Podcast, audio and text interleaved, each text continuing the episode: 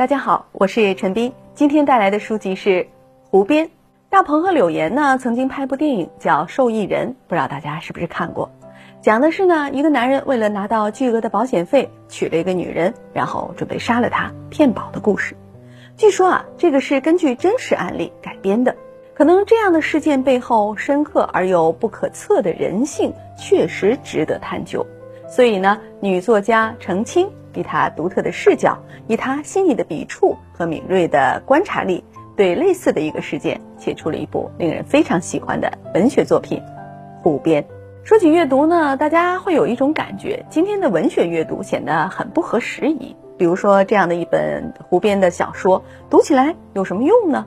感觉对我的生活也没什么帮助啊。但其实啊，在我看来，作为生活在互联网虚拟空间当中的年轻人。也许你们真的只有在文学当中啊，才能看到更多的人性，人与人之间的关系，人与社会的关系，每一个人在打交道的过程当中所体现出来的错综复杂的一种形态。其实呢，文学作品除了能够让我们看见更多的人生经验，能够去体验不同的可能性，去认知到不同生命的状态的种种意想不到之外呢，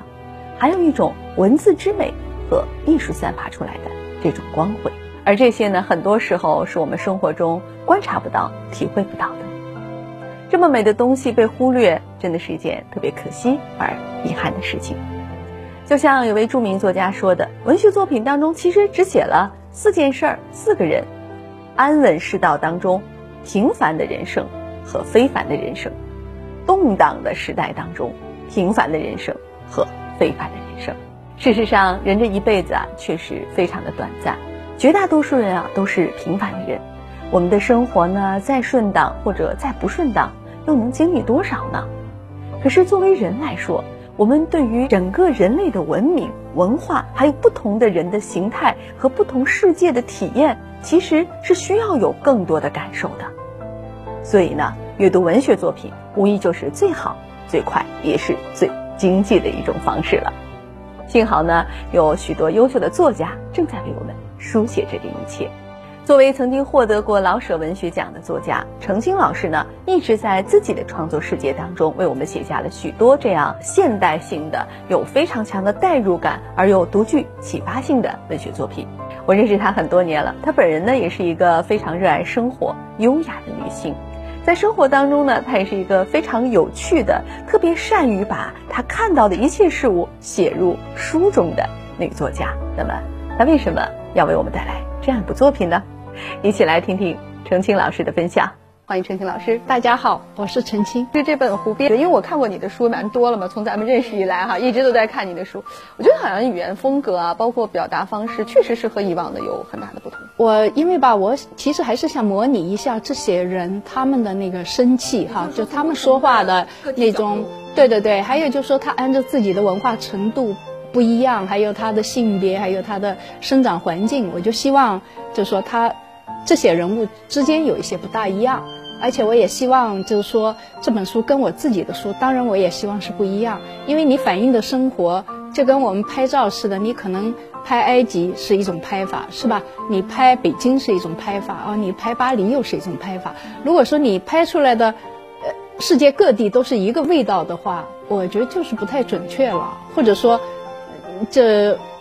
不是我原原初想的那个意思，就像爬山一样，它要给你不不同段的风景。你的视角是以女性为主角的，还是以呃整个这个社会事件或者整个是社这本书显然是社会事件，但是女作家写的嘛，我本人就是女性，好多事情其实我是绕不过去的。就是啊，比如这个樊文花这个女女主人公哈，她小时候她童年的那种不幸。家庭家里人因为她是女孩，对她的冷漠哈，然后她即便投奔了她的小姑妈，周边的环境对她的压迫，呃，她谈恋爱谈恋爱的那种失败，还有被她的店长玩弄哈，包括到了郑晓松表面上是爱她，安卓越表面上也是爱她，最后哥们俩联手就杀了她，这这就是特别恐怖。我觉得其实要说女性同情，这非常一个深层次的。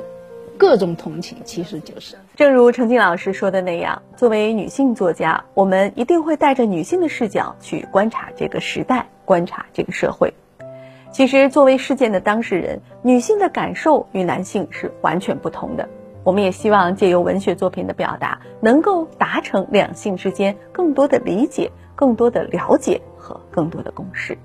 也许呢，和你的爱人一起来阅读这本书，并且进行讨论，是一个非常好的沟通交流的方式。我们期待着有更多的朋友在阅读文学作品的过程当中，进一步看清自己是什么样的人。同时，也希望你在交流的过程当中了解你身边的这个人。